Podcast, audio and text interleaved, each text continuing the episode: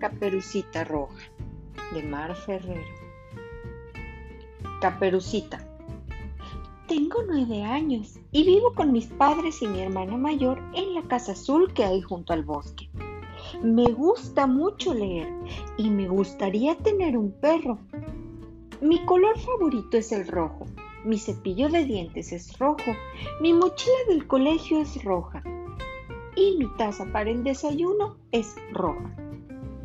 Cuando cumplí ocho años, mi madre me hizo un abrigo rojo con caperuza. Me gusta tanto que me lo pongo todos los días. Por eso todo el mundo me llama Caperucita Roja.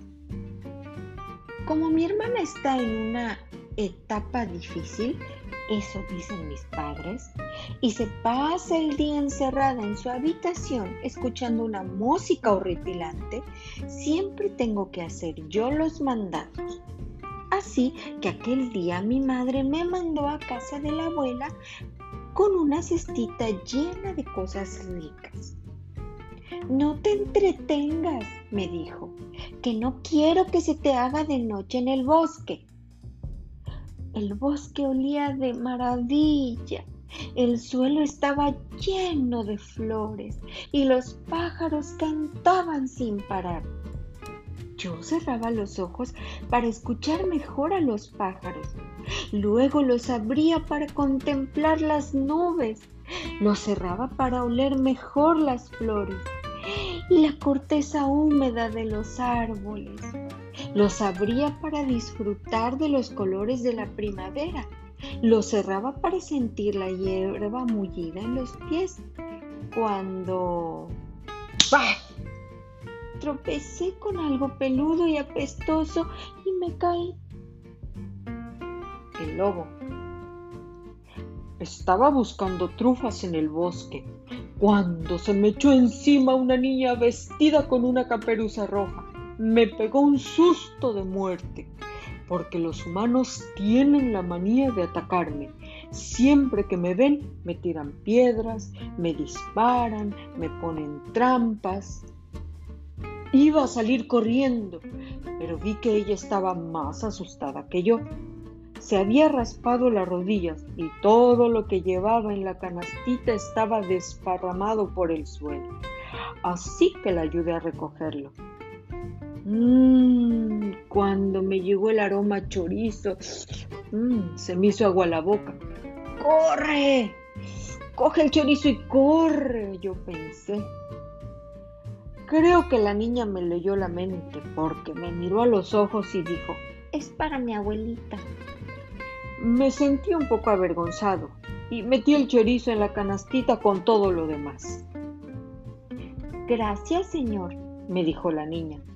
Me llamo Cateruza Roja y voy a casa de mi abuelita, que vive abajo en el valle, en la casa roja junto al arroyo. Mi madre le manda la cestita, bla, bla, bla, bla. Yo ya había dejado de escuchar y pensaba, si no se va, le robo el chorizo. Así que me di la vuelta y seguí escarbando a ver si encontraba alguna trufa para consolarme. La chiquilla resopló ofendida y se alejó. Solo hallé un par de trufas más. Cuando fui a meterlas a mi canasta, me di cuenta de que Caperucita las había intercambiado sin querer. Me había dejado la suya repleta de manjares. ¡Oh, qué suerte! agarré el chorizo delicioso, abrí la boca y... y no fui capaz de comérmelo porque soy un lobo muy honrado. Me dije, bien, le llevaré la cestita a la abuela. A lo mejor me invita a un bocadillo de este rico embutido para agradecérmelo. Entonces tomé la canastita y corrí hacia el valle por el viejo atajo que solo conocemos los lobos los animalitos del bosque. Nosotros conocemos el bosque como la palma de nuestras patas y estamos siempre al tanto de todo lo que sucede. También sabemos, como todo el mundo, que los lobos son malos, malísimos. Por eso, cuando vimos a aquel lobo peludo y apestoso hablando con Caperucita para después salir disparado hacia la casa de la encantadora y frágil abuelita, supimos que se las iba a comer a las dos y no iba a dejar ni los calcetines. Inmediatamente convocamos una reunión de emergencia y diseñamos un plan de ataque.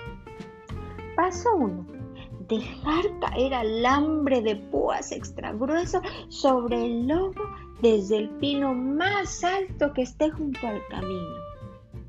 Paso 2.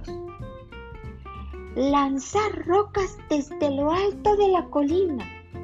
Paso 3. Alborotar a las abejas cuando el lobo pase bajo el panal. Paso 4 cortar el tronco que hace de, de, puente justo cuando el lobo lo atraviese. El río se lo llevará corriente abajo. Pero el malvado lobo, a pesar de nuestros esfuerzos, consiguió llegar a casa de la abuelita. La abuela. Cuando llamaron a la puerta, yo esperaba ver a Caperucita, pero al abrir me encontré a un ser peludo y maltrecho tendido sobre el pasto. Oh, pobre, pobre lobito, criatura, estás empapado y lleno de heridas y te han acribillado las abejas. Menudo chichón. Pasa, pasa que te cure.